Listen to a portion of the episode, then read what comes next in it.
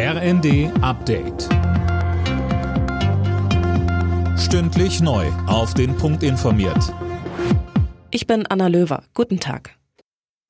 Im Hafen von Odessa sind offenbar Raketen eingeschlagen. Das berichtet die Ukraine nur einen Tag, nachdem Kiew und Moskau ein Abkommen über die Wiederaufnahme der blockierten Getreidelieferungen unterzeichnet haben.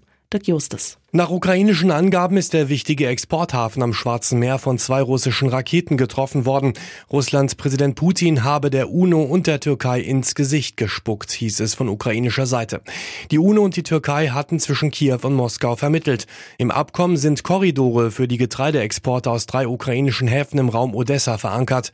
Die Regelungen sollten die Ausfuhr der geschätzten 20 bis 25 Millionen Tonnen Weizen ermöglichen, die seit Kriegsbeginn feststecken.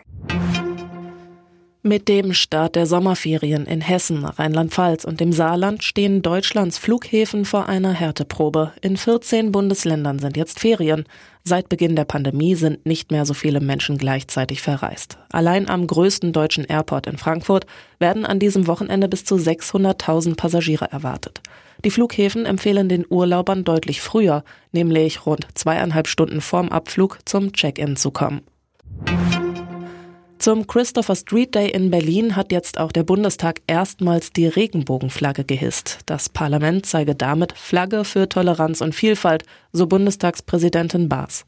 Die Berliner Veranstalter rechnen mit einer halben Million CSD-Besuchern. Frankreich und die Niederlande spielen am Abend um das vierte Halbfinalticket bei der Fußball-EM in England. Die Gewinnermannschaft trifft dann am Mittwoch auf die DFB-Frauen.